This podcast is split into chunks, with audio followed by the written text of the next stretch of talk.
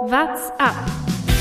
What an attack by Mathieu Van der Poel. Plus de 2 km de l'arrivée. Schauen Sie, wie die da sprinten.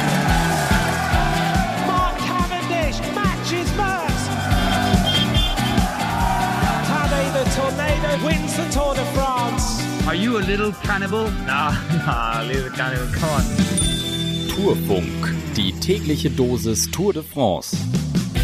Etappe 13 der Tour de France. Eine Ausreißergruppe kann sich am Ende durchsetzen. Erwartungsgemäß, das ist die Frage. Zwischenzeitlich sah es mal auch kurz nach den Sprintern aus, aber sie haben sich dann vorne gehalten und Mats Pedersen setzt die dänische Streak fort. Bei Etappe 13 holt sich den dritten dänischen Etappensieg innerhalb von vier Tagen. Das ist auch eine starke Leistung. Darüber wollen wir natürlich heute sprechen, aber auch über ein besonderes Datum. Denn heute, vor genau 25 Jahren, hat Jan Ulrich sich zum ersten Mal ins gelbe Trikot gefahren.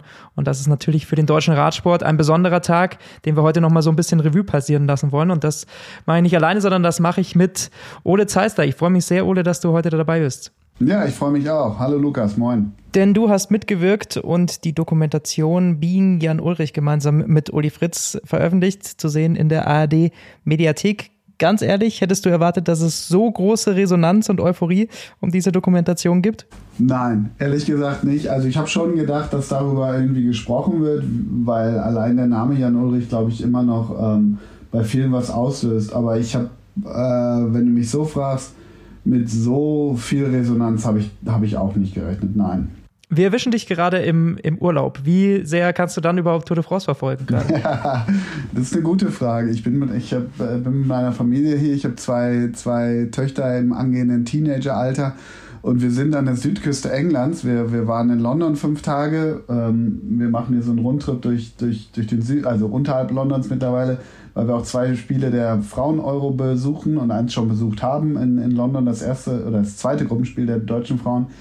Und, ähm, auch sehr erfolgreich. Ja, genau. Richtig. Und wir verbinden das mit einem Roundtrip hier. Und was ich sagen will, ist, ähm, hier ist echt unüblich englisch sehr gutes Wetter und äh, wir sind ja am Strand in der Nähe von Bournemouth. Und äh, immer so um äh, 15 Uhr unserer Zeit, 16 Uhr eurer, äh, sage ich dann so, äh, ich gehe jetzt nach Hause und schaue zumindest das Finale der Etappen. Gestern war es sogar noch ein bisschen früher, heute habe ich so die letzte Stunde geschaut. Also um es kurz zu machen, ähm, ich muss so die Balance zwischen Familienurlaub und Tour de France gucken, äh, muss ich äh, halten. Das ist natürlich verständlich. Aber äh, wenn du schon schönes Wetter ansprichst, dann sind wir ja gleich bei dieser heutigen Etappe. 32 Grad heute. Es war extrem heiß und trotzdem wurde extrem hart Rennen gefahren. Hast du erwartet, dass es heute wirklich so schnell wird, nachdem die letzten Tage eigentlich so hart waren? Also wir hatten eine Durchschnittsgeschwindigkeit am Ende von über 44 km/h. Ich glaube, nur zwei oder drei Etappen waren bisher überhaupt schneller. Ähm, das hat mich schon sehr gewundert. Ich dachte, die Beine sind bei allen ein bisschen müde nach gestern. Ja, denkt man dann doch immer, aber dann gibt's ja immer noch so ein paar Verrückte, die irgendwie bei, gerade bei diesen Etappen, die so, die so mittelgebirgsähnlich, wenn überhaupt daherkommen, die dann da ihre Chance wittern. Und dann waren es auch, ehrlich gesagt, ohne dass ich die jetzt vorher auf dem Zettel gehabt hatte, aber als ich dann einschaltete, dachte ich, ja klar, solche, solche Fahrer versuchen solche Etappen zu nutzen, trotz dieser Hitze, die du ansprichst. Und auch trotz der, der letzten durchaus anstrengenden Tage. Gestern war es in Alp d'Huez ja auch nicht gerade kalt. Ähm, aber deshalb habe ich, wie gesagt, äh, da äh, will ich nicht zu sehr in die Glaskugel geguckt haben, aber so diese Leute, die dann vorne waren und gerade Mats Pedersen, Stefan Küng und so weiter, ähm, die erwartet man bei solchen Etappen dann doch wieder vorne, weil am Ende ist es, merkt man immer wieder, und das finde ich auch so interessant, ist es die Tour und da geht jeder nochmal so übers Limit, dass, äh, dass man dann auch Alpe d'Huez und vorgestern den Galibier, glaube ich, vergisst. Wir können ja mal ganz kurz nochmal die Etappe zusammenfassen für alle, die es nicht gesehen haben. Also eine Ausreißergruppe setzt sich ähm, am Anfang ab. Das hat sehr, sehr, sehr lange gedauert, weil eben viele, glaube ich, mit einer Ausreißergruppe gerechnet haben. Und deswegen wollten da auch sehr, sehr viele äh, vorne rein. Es sah mal nach einer größeren Gruppe aus, da hat sich dann aber das Team äh, Alpecin de Koenig dagegen gewehrt. Die haben das dann erstmal wieder zugefahren und am Ende waren es dann eigentlich sechs Leute, die eben vorne raus waren. Mats Petersen, Fred Wright, Hugo Stefan Küng, Matteo Jorgensen und Filippo Ganna. Die waren dann eben so immer zwischen 1,30 und drei Minuten vorne weg. Der Vorsprung ist immer so ein bisschen gependelt und dahinter haben sich dann die einzelnen Sprinterteams noch so ein bisschen drum gekümmert. Das war eben vor allem Alpecin de Koenig, lange Zeit auch Lotto Sodal. Allerdings gab es dann einen Sturz von Caleb Youn. Dadurch waren die dann ein bisschen raus.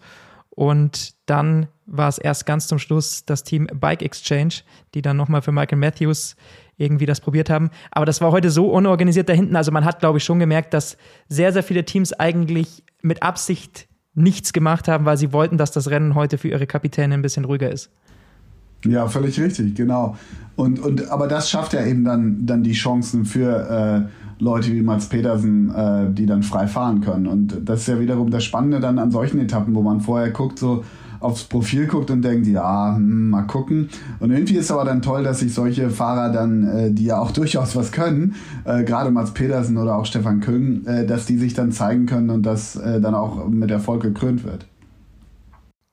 Es gab dann nochmal so einen kleinen Anstieg kurz äh, vor Zielende und da war dann eigentlich schon klar, okay, die Ausreißer kommen durch. Da hatten sie dann noch immer über zwei Minuten Vorsprung und dann gingen dementsprechend auch die Attacken los. Da war es dann mit dem Zusammenfahren, hatte es dann ein Ende und die erste Attacke hat Mats Petersen selber gesetzt. Hat es dich überrascht? Ich meine, er gilt als Sprinter ja auch. Also wenn man sich die Sechs da vorne angeschaut hat, hätte er es eigentlich auch im Schlusssprint gewinnen können, oder?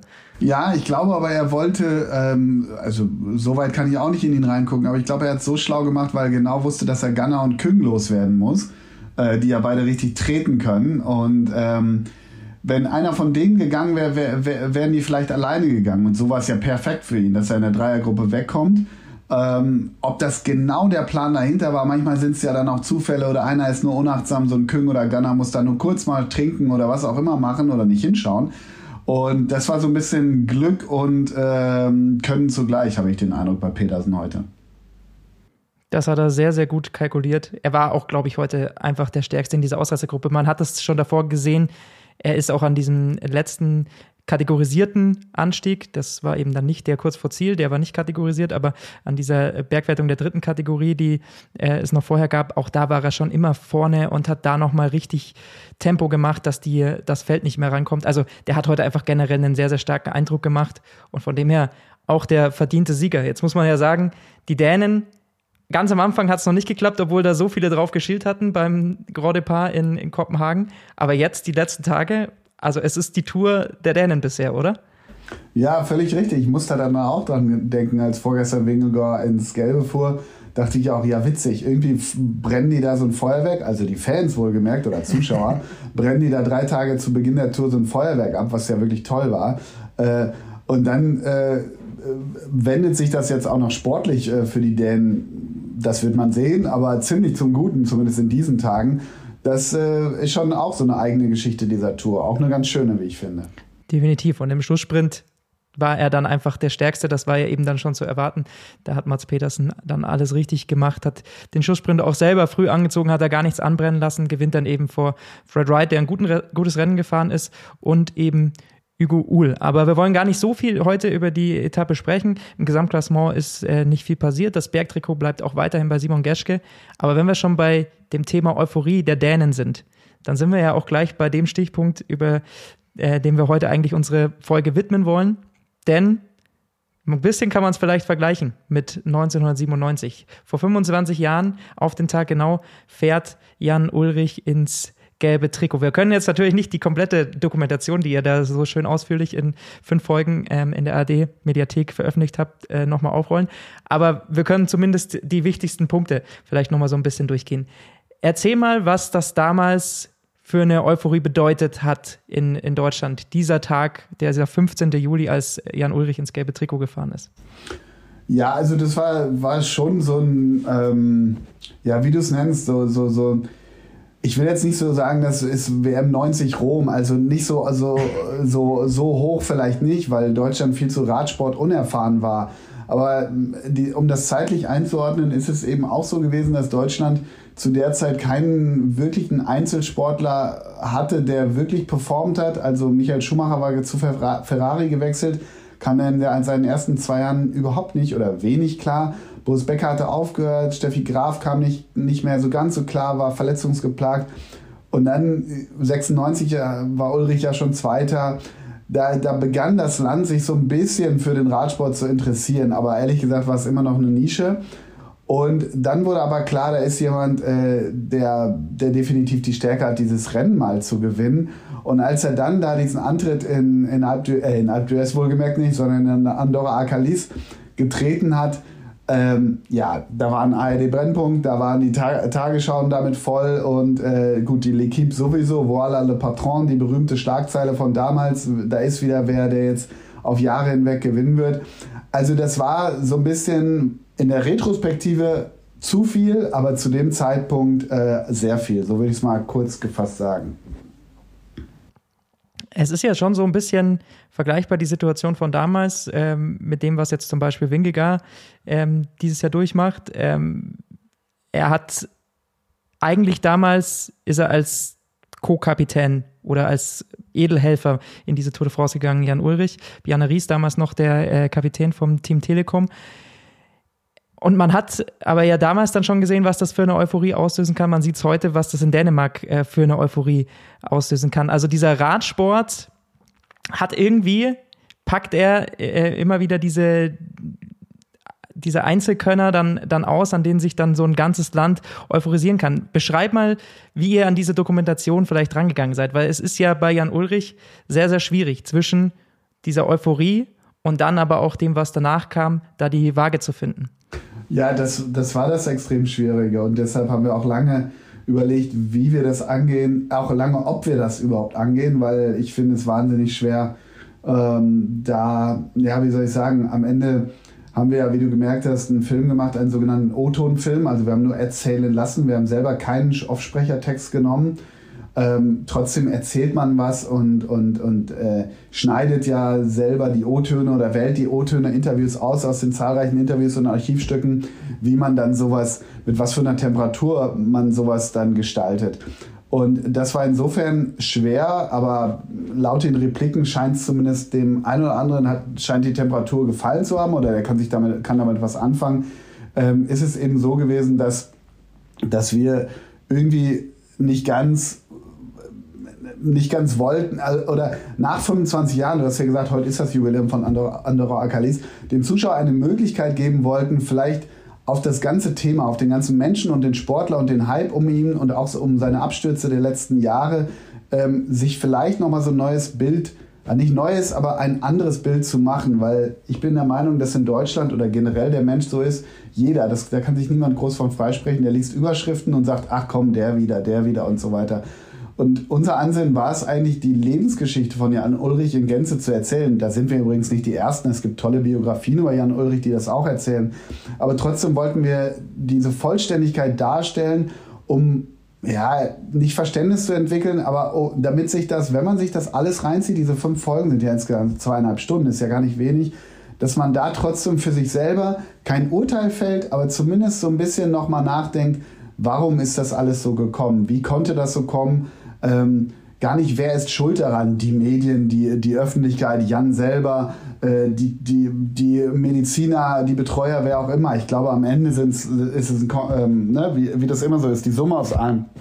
Aber dass man sich so, so da so ein, so ein leicht neues Bild vielleicht zeichnen kann. Und das geht ja häufig nur mit Abstand.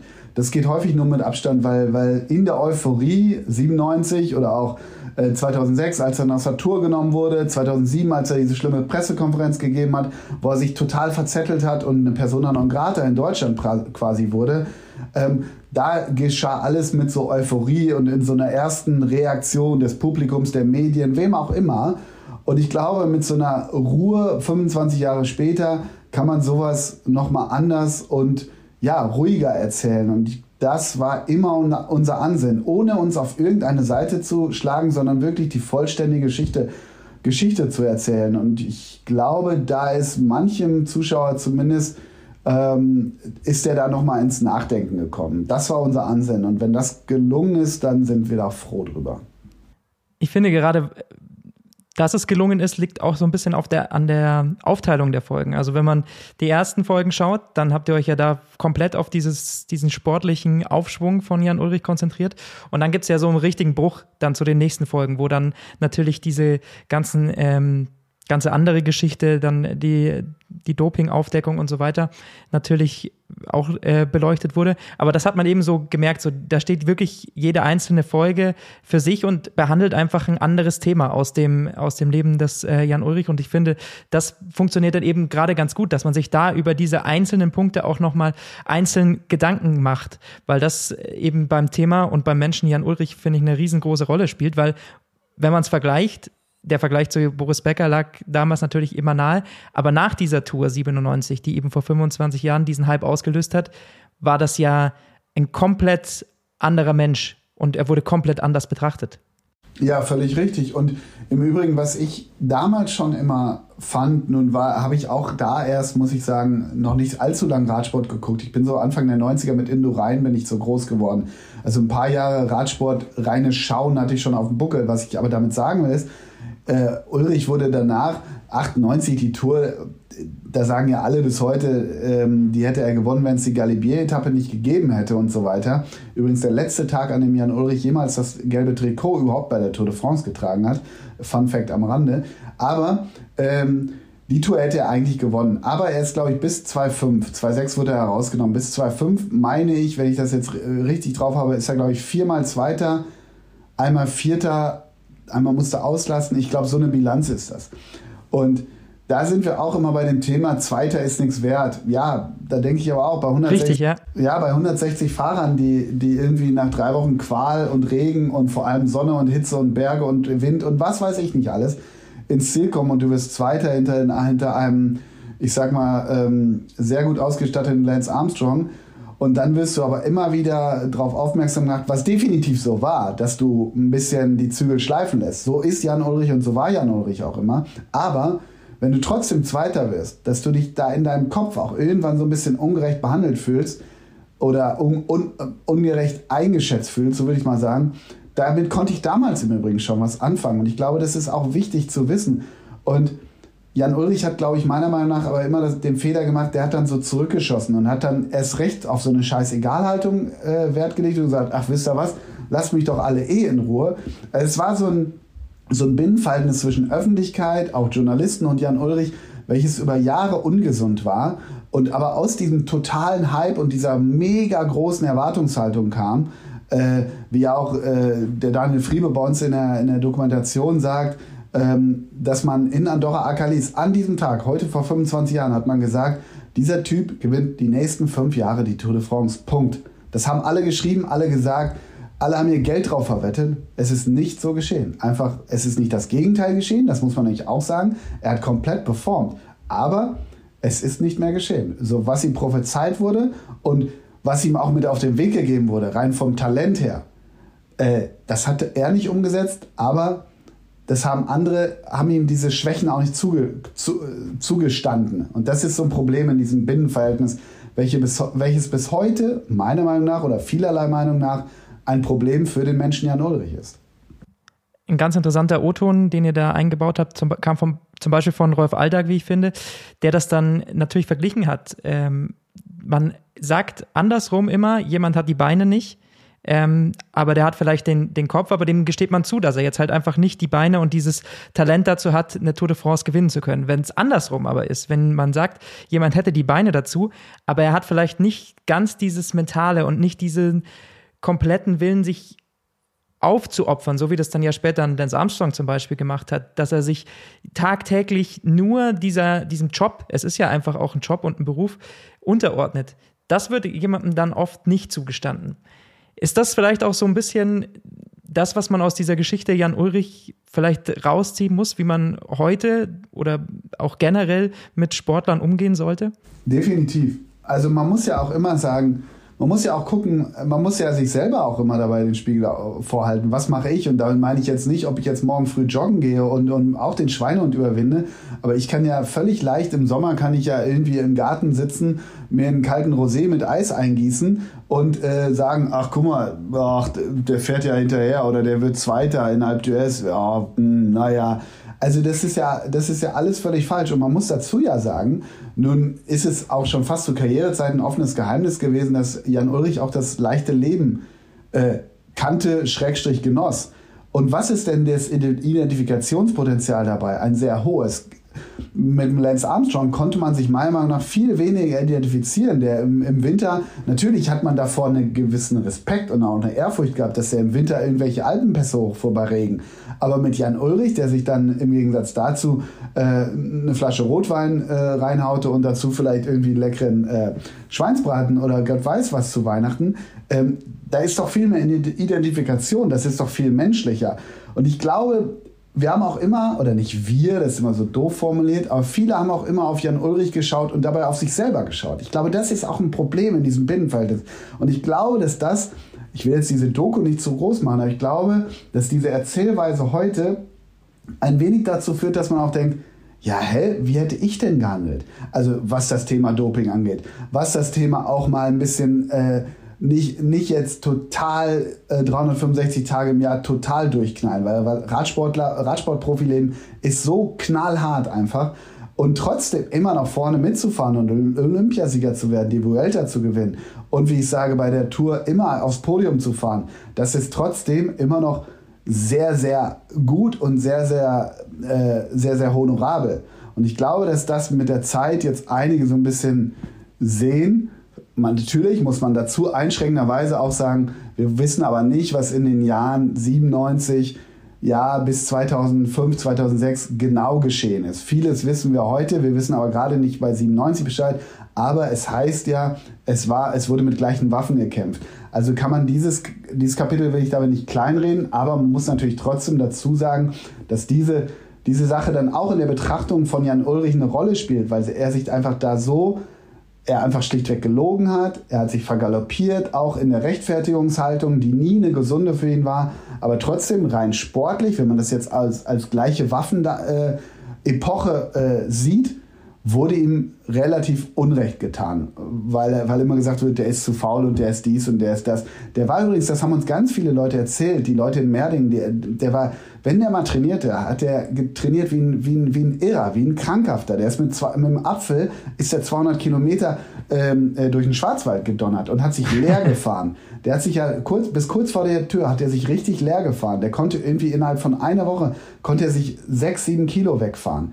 Also der hatte einen totalen Schweinehund. Nur hat er es oft kurz vor knapp gemacht und nicht so langfristig nach Trainingsplänen. Und auch das wiederum, ich glaube, damit kann man auch äh, was anfangen, weil, weil ihn das auch zu einem, zu Menschen macht und zu nicht so einer roboterartigen Maschine im, im Nachhinein wohlgemerkt. Ja, und in diese, sagen wir mal, in diesen Zwiespalt, den es dann halt eben schon gab, kam dann natürlich dieser volle Hammer mit der, mit der Doping-Geschichte. Also 2006, Armstrong war dann da endlich weg, wenn man so will. Also der große Gegner, der ihn immer dann doch geschlagen hat am Ende, wäre weg gewesen und er wird dann aber bei dieser Tour 2006, während der Fußball-WM ist das damals passiert, wird er eben rausgezogen und ähm, mit Fuentes, dem Dopingarzt aus Spanien, eben in Verbindung gebracht und dann für diese Tour de France suspendiert. Und das ist natürlich dann schon, klar, dieses Extremum, dieser Fall von diesem komplett gehypten äh, Helden, dem man jetzt endlich mal wünscht, dass er jetzt seinen zweiten Tour de France-Sieg holen kann, zu diesem absoluten Boomern der Nation. Und da ist jetzt natürlich dieser Knackpunkt meiner Meinung nach. Warum glaubst du, dass der Rest des Team Telekoms es geschafft hat, sich da einigermaßen gesund rauszuziehen und Jan Ulrich eben nicht? Ja, die Frage stelle ich mir seitdem und habe keine wirklich schlüssige Antwort drauf. ähm, ich glaube, dass es natürlich was anderes ist, wenn ja, äh, das muss man einerseits sagen, wenn Jan Ulrich ähm, äh, EPO-Missbrauch gesteht oder Rolf Aldoch oder Erik Zabel, bei allem Respekt vor den beiden oder auch vor Udo Bölls.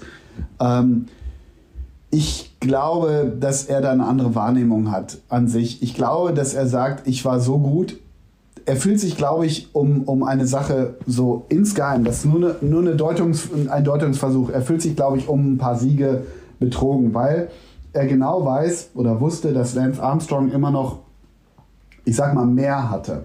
So, das ist nur eine Vermutung. Äh, ne? Das ist jetzt fast justiziabel, was ich sage, aber ich, ich könnte mir vorstellen, dass er da denkt, wenn ich das jetzt zugebe und alle anderen nicht, pff, Nee, und vor allem Lance nicht. Lance hat es ja wohlgemerkt 2013 erst zugegeben, als die Genau, Schlinge, das hat er auch Das gedauert. muss man dazu sagen. Also es hat noch acht Jahre gedauert nach Lance Armstrongs Rück, äh, Rücktritt, bis er es zugegeben hat. Vorher hat er Leute schikaniert und bedroht.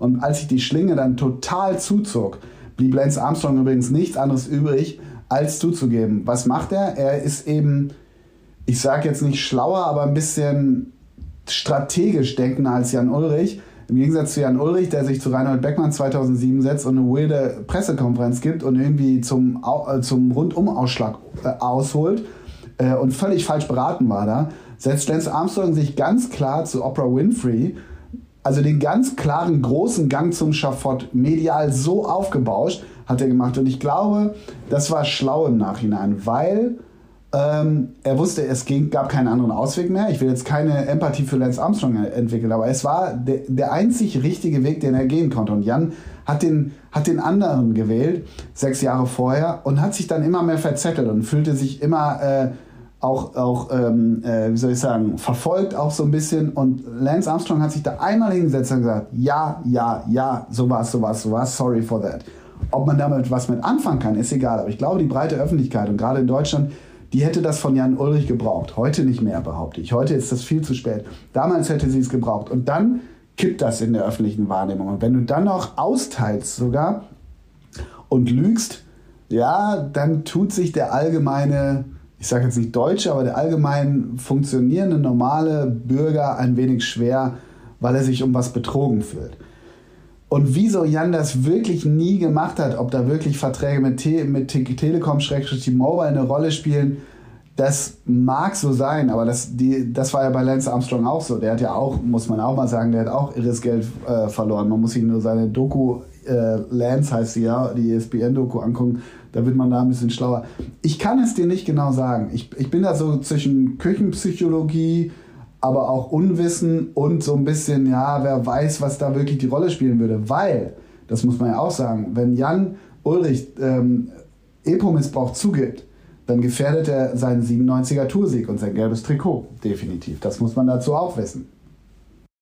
Ihr habt ja auch sicherlich versucht, mit ihm, ihm zu sprechen. Ähm, er durfte nicht sprechen. Vielleicht kannst du das nochmal so ein bisschen, bisschen erklären, was da die Antwort war für die diese Antwort Dokumentation. War, war, war relativ simpel. Jan Ulrich hat einen, äh, hat einen Exklusivvertrag mit, der, mit einer großen Produktionsfirma, die mm, schon mit ihm drehen oder gedreht haben und ich glaube für nächstes Jahr, das ist noch so ein bisschen vage, also meine, da will ich auch nichts Falsches erzählen. Jedenfalls soll nächstes Jahr mit ihm eine Doku, Doku-Reihe, äh, ich glaube bei einem Streaming-Portal äh, laufen. Das ist das, was ich weiß.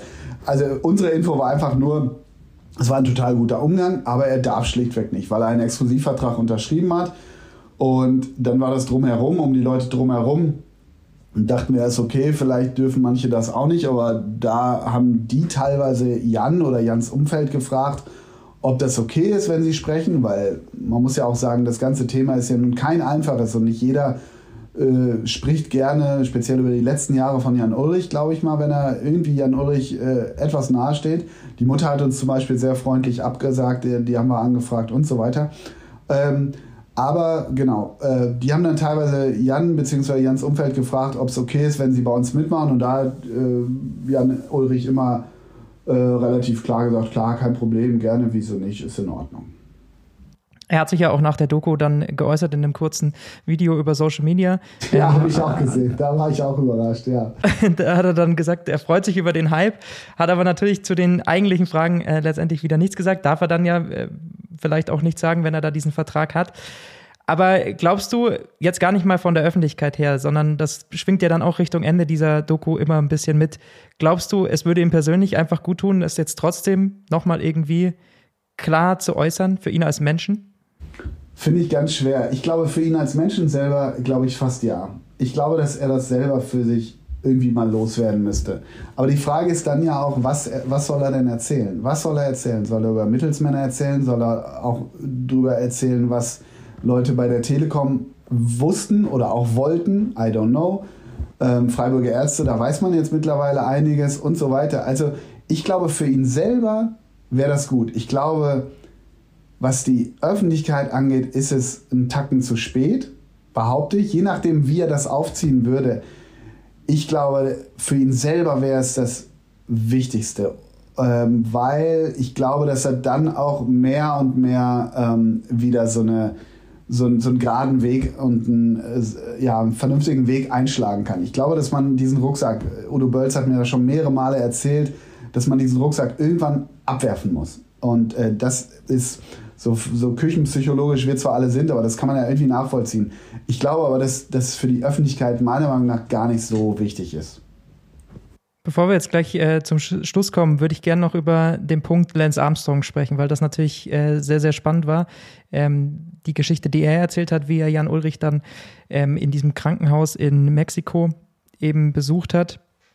Als Jan Ulrich eben durch nach mehreren Skandalen wieder einen Rückfall äh, hatte und ähm, dort eben in einem Krankenhaus in Mexiko dann aufgewacht war, worüber er danach auch später sagt, er, er war fast tot.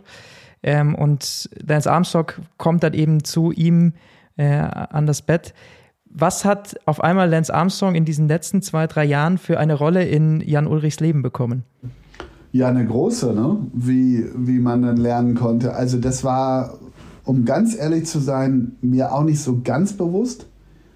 Ähm, zwei Gründe dafür. Also am Ende, glaube ich, hat jeder immer noch gewisse Schwierigkeiten, Lance Armstrongs Aussagen oder Handlungen für bare Münze zu nehmen, weil er ja an sich fast der größte Betrayer der Sportgeschichte ist. Das muss man, kann man nicht anders äh, darstellen. Also einer der wohlgemerkt. Aber, und genau, das ist das eine. Und das zweite ist so, ja, steckt da vielleicht ein Interesse hinter? Will er sich da irgendwie. Hm, das fragt man sich natürlich. Das ja. fragt man sich, genau. Ich, ich kann dir das schlussendlich auch nicht beantworten. Ich kann nur sagen, als wir, als wir drüben waren und mit ihm darüber gesprochen haben und wie auch so das, das Ulrich-Lager, so nenne ich es mal in Merding, da gegenüber, Lenz gegenübersteht, ist, das, ich glaube, das können auch am Ende nur so, wie soll ich sagen, Leistungssportler beantworten, die sich jahrelang so gebettelt haben. Ich vergleiche das vielleicht mit Boris Becker gegen Ivan Lendl oder, oder Steffi Graf und Monika Sellisch oder wen auch immer.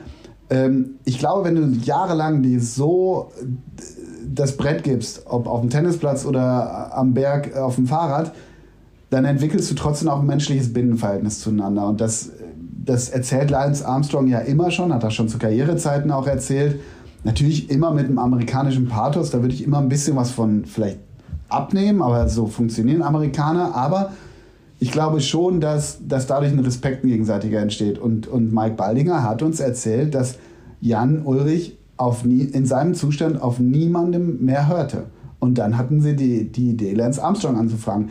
Der, der Kontakt war ja nie weg, ne? aber dann haben sie ihn gefragt und Lance Armstrong ist mehr oder weniger in die nächste Maschine gestiegen und ist nach Deutschland beim ersten Mal geflogen, als Jan Ulrich aus Mallorca zurückkam und beim zweiten Mal nach Mexiko. Das macht kein Mensch aus irgendwie öffentlichem Eigeninteresse, würde ich mal so sagen. Ähm, also das ist schon ein spannendes Verhältnis und ich ich, ich würde mal sagen, das ist schon ein ziemlich feiner Zug von, von Lance Armstrong. Das würde ich schon so sehen, weil er definitiv mitgeholfen hat, äh, Jan mit, mitgeholfen hat, Jan wieder in die richtigen Bahn zu lenken. Ob das so bleibt oder so, das wird die Zukunft zeigen. Aber deshalb, ich glaube, das ist der letzte O-Ton oder das letzte Statement unserer Doku. Er ermahnt ja Jan fast ein bisschen zu sagen, ey, du hast Kinder, komm, sieh zu, dass du es wieder packst. Du hast auch Verantwortung. Da gibt es noch ein Leben zu leben. Ich sage immer wieder, Jan Ulrich ist fast 49, glaube ich. Der hat ja gefühlt schon drei Leben gelebt. Aber er hat noch ein, ein, ganzes Leben vor sich und wirf es nicht weg. Und ich glaube, da ist jemand wie Lance Armstrong so, so, so, so zweifelhaft seine Vergangenheit ist. Aber trotzdem hat er ja was, was, so was Stronges, so was, so was Mahnendes, sowas, komm jetzt aber hier nach vorne gucken. Ich glaube, also da wäre ich den Gedanken nicht ganz los, dass, dass das Jan Ulrich helfen kann. Ja. Wir könnten jetzt natürlich noch ewig äh, weiterreden über diese Geschichte Jan Ulrich, die so viele Facetten hat. Wie gesagt, ich kann nur empfehlen, äh, schaut euch die Doku in der ARD-Mediathek an, Being Jan Ulrich. Ähm, gibt auch einen Dokumentationsfilm, ähm, wem die Doku-Reihe dann äh, zu lange ist. Aber ähm, lass uns noch einen abschließenden äh, Punkt besprechen, denn so ein bisschen weiß man ja jetzt nicht so ganz, wie steht man dazu. Also es bleibt Betrug. Ich glaube, das muss man immer klipp und klar sagen bei allem, was man äh, zu Jan Ulrich sagt. Und trotzdem, das hast du ja auch schon gesagt, bleibt auch diese sportliche Leistung des Jan Ulrich. Und die Frage ist natürlich, wo wäre der deutsche Radsport heute ohne Jan Ulrich und ohne das Team Telekom? Glaubst du, dass wir da an einem ähnlichen Punkt wären oder wäre alles ganz anders gelaufen? Das wäre schon sehr anders gelaufen. Also man muss ja einfach sagen, dann, dann hätte die, der Radsport diese öffentlich, öffentliche Wirkung oder auch die öffentliche Anteilnahme, also klingt so, so pathetisch, aber wenn die Fernsehquoten, also die Fernsehquoten 2003 bei der Etappe nach Louis Adiden, wo er auf Lance Armstrong gewartet hat, da haben 14 Millionen vorm Fernseher gesessen. Also ähm, Betrug war es, gar keine Frage. Ähm, darüber kann man jetzt lang diskutieren, ob jeder Einzelne so gehandelt hätte äh, als ein Jan Ulrich oder auch als ein Rolf Aldag oder wer auch immer oder nicht. Das steht auf einem moralischen anderen Blatt Papier. Das muss jeder für sich selber so, so aus, ausbalancieren, äh, welche Haltung er dazu hat. Aber ich bin mir sicher, dass der Radsport diese Aufmerksamkeit nie und nimmer so gehabt hätte. Ob jemand, ob ein anderer gekommen wäre, weiß ich nicht, glaube ich nicht, weil ich glaube, es ist das größte deutsche Talent aller Zeiten gewesen. Ähm, deshalb, um es kurz zu machen, nein, dann wäre der Rad, deutsche Radsport nicht da, wo er heute ist. Und heute gucken ja, ne, gehen Leute irgendwie vom schönen Strand nach Hause, um eine Mittelgebirgsetappe zu schauen, wie du merkst. Also äh, die Wahrnehmung ist definitiv eine andere und die ist dadurch entstanden und hat sich bis heute mit einem Wellental, ne? also wir denken mal an 2.7, 2.8 äh, Fälle, ne? als die Folgefälle mit Floyd Landis, Patrick Sinkewitz und so weiter kamen, wo sich ganz, ganz viele Leute gesagt haben, ey, den Scheiß gucke ich mir nicht mehr an. Das war jetzt nochmal und nochmal und nochmal der Fall zu viel. Aber ich habe schon den Eindruck, dass es jetzt auch wieder eine Rückbesinnung darauf gibt, ah komm, eine Chance geben, seit einigen Jahren im Übrigen, eine neue Chance geben. Der Sport ist so geil, so schön, so telegen. Es gibt keinen Sport. Ich war ja auch ein paar Mal da, irgendwie, ähm, als ich gestern in Alp d'Huez sah, ich war 2003 in Alp d'Huez, als Jan Ulrich da in Bianchi hochgefahren ist. Es gibt ja keinen Sport, bei dem du so, so nah dran sein kannst, den Schweiß der Sportler so krass riechen kannst, der landschaftlich so schön ist, wo Leute so an ihre Grenzen gehen wo so viele, habe ich heute wieder gedacht, so, so viele Rennen im Rennen ja entstehen. Meine Eltern sagen immer, ich verstehe Radsport nicht. Am Ende ist einer der Erste von 108. nee, nee, so ist es eben nicht. Es gibt so viele taktische Manöver, so viele Trikots, das muss ich dir jetzt ja alles nicht erzählen. Aber dieser Sport, der bietet so viel, gerade im Sommer bei der Tour de France. Und ich glaube, wenn man das auf sich einlässt, dann ist es äh, zum Rezipieren, zum drüber berichten, zum drüber schreiben, vielleicht auch um selber zu machen, vielleicht der schönste Sport oder die schönste, das schönste sportliche Event, das es eigentlich sogar gibt. Und das merken jetzt wieder, Gott sei Dank, sage ich jetzt mal ganz klar, der Zweifel fährt immer mit, immer noch, leider Gottes, muss ich schon sagen. Aber ich habe irgendwie Wattzahlen wurden vorhin veröffentlicht zwischen Pantani damals und äh, äh, Wingegaard gestern. Die sind schon unterschiedlich. Das macht wieder ein bisschen eine Hoffnung, ohne jetzt wieder diesen Generalverdacht erheben zu wollen. Aber ich habe schon Hoffnung, dass das heute sauberer ist als damals, äh, berechtigt auch. Aber ähm, ja, diese, diese, dieser Sport, glaube ich, da ist wieder eine Rückbesinnung darauf, so wie toll das ist. Und da gibt es ja ganz viele junge deutsche Radsportbekloppte, die da in Alp d'Huez wieder rumhängen und so. Das ist ja total toll zu sehen, finde ich einfach.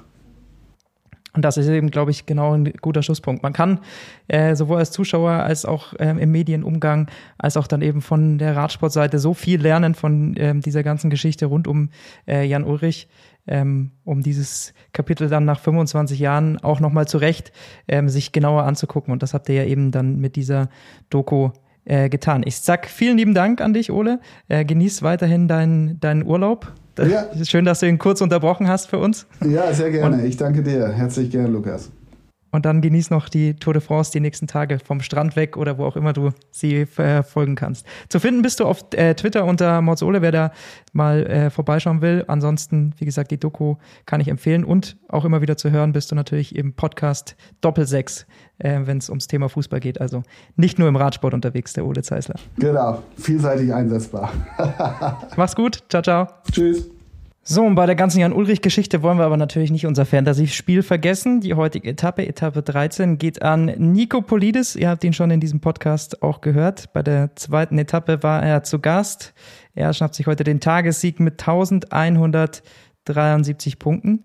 Und das liegt daran, dass er Mats Pedersen zum Stage-Winner gekürt hat. Das hat ihm natürlich ordentlich Punkte reingespielt. Dann hatte er Fred Wright noch mit am Start. Also das ist sehr, sehr gut gelaufen für Nico Polides. Herzlichen Glückwunsch zu diesem Tagessieg in der Gesamtwertung. Allerdings weiterhin AECC-Rider knapp vor F12 in der Gesamtwertung. Also auch da wird's nochmal spannend in den letzten verbleibenden acht Etappen. Da kann man auf jeden Fall nochmal drauf gucken. Morgen schauen wir auf die Etappe.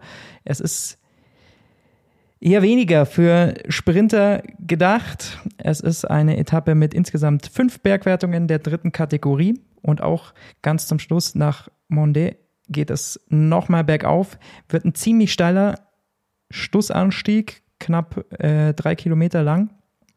Also das ist dann schon nochmal eine ganz schöne Rampe und bis zu 18 Prozent steil. Also das ist dann eher wieder was für diese Klassiker-Spezialisten. Vielleicht macht es nochmal ein Wout von Art. Vielleicht sehen wir auch mal einen Dylan Toynes, der solche steilen Schlussanstiege ganz gut kann. David Godu sieht da immer gut aus. Michael Matthews, wenn er damit hinkommt, könnte da natürlich auch nochmal auf einen Etappensieg schielen. Also ich glaube, da sind die entsprechenden Kandidaten bekannt. Wir schauen auf jeden Fall drauf und melden uns dann morgen wieder mit dem Tourfunk zu Etappe 14. What's up?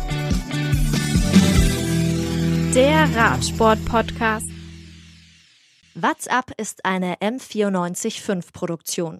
Ein Angebot der Media School Bayern.